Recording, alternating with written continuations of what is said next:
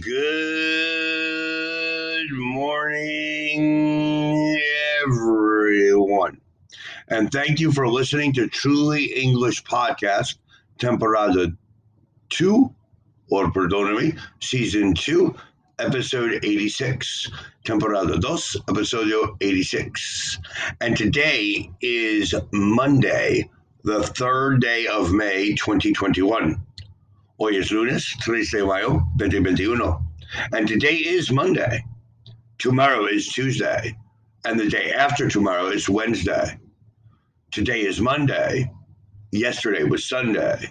And the day before yesterday was Saturday. Yesterday, I worked in the morning and I rested in the afternoon. What did you do yesterday? I played tennis yesterday. What will you do the day after tomorrow? The day after tomorrow, I will go to school. What will you do the day after tomorrow? The day after tomorrow, I have to prepare a report for my teacher. Remember, today, tomorrow, the day after tomorrow. Today, yesterday, and the day before yesterday. So we understand this. Now, what we need to review is time expressions. In Spanish, expresiones de tiempo. For example, now, ahora. I want my money now. You need to come home now.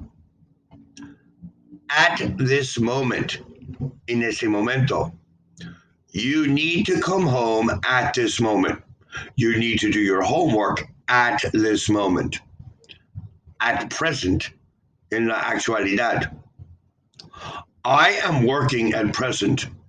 I am doing my report at present for the time being, transitoriamente or por ahora. For the time being, I am working in the office. Right now, ahora mismo, you need to put your glass down right now. You need to do your homework right now. I am driving right now. Today, hoy, yesterday, ayer, tomorrow, mañana, this morning, esta mañana. This morning, I was eating breakfast, or I ate breakfast this morning. This afternoon, esta tarde. I went to the beach this afternoon. This evening, esta tarde. I will go to the beach this evening, tonight, esta noche. I will go to sleep early tonight. Tomorrow morning, mañana no mañana. Tomorrow morning, we will go to school. Yesterday afternoon, ayer en la tarde. Yesterday afternoon, I was playing football with my friends. Last night, anoche, last week, la semana pasado. Next Monday, o próximo lunes. Last Tuesday morning, el martes pasado en la mañana. Mm-hmm. Next Sunday afternoon, el próximo domingo en la tarde. The day after tomorrow, pasado mañana. The day before yesterday, anteayer. In the morning, en la mañana. In the afternoon, in the tarde. In the evening, in the tarde. At night, durante la noche. A week next Monday, el lunes subsiguiente. A week last Sunday, el domingo antepasado. In December last year, in Diciembre del año pasado. In the summer of 1976, in el de 1976, 1976. In the summer of 1906, I remember celebrating the bicentennial of the United States. Every day, todos los días. Every week, todos las semanas. Every month, todos los meses. Every year, todos los años. Every Monday morning, todos los lunes en la mañana. Every other day, día por medio. Every three days, cada tres días. Once a day, una vez el día. Twice a day, dos veces el día. Several times a month, various veces a mes.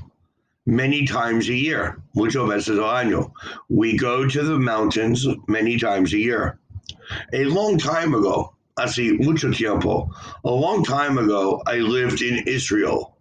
Many years ago, hace muchos años. Many years ago, I was traveling through the Atlantic. 10 minutes ago, hace diez minutos. Not very long ago, no hace mucho tiempo. Ages ago, hace, hace muchísimo tiempo. A short while ago, hace un rato, un rato atrás. Immediately, immediatamente. You need to give me your report immediately, at once, de inmediato. You need to give me your report at once. It's como ahora mismo, at once, right away. El instante, el tiro. I will bring you your car right away. I will bring you your food right away. As soon as possible. Lo antes posible. Probably this is one of the most common expressions in English as soon as possible or ASAP, ASAP, as soon as possible. Always, siempre, generally, generalmente, usually, usualmente, frequently, frecuentemente, often, a menudo, occasionally, occasionalmente. Please remember these expressions of time. Please listen to the episode again. Please repeat these expressions and make your own examples. I want to thank you for listening to Truly English Podcast by Matthew. And please remember to listen to our next podcast tomorrow on Tuesday. Also, please send us your requests and comments for any past or future episodes to www.trulyenglish.com.mx or in Facebook or in Twitter or, of course, here in Anchor Podcast. Thank you and have a wonderful Monday. Goodbye.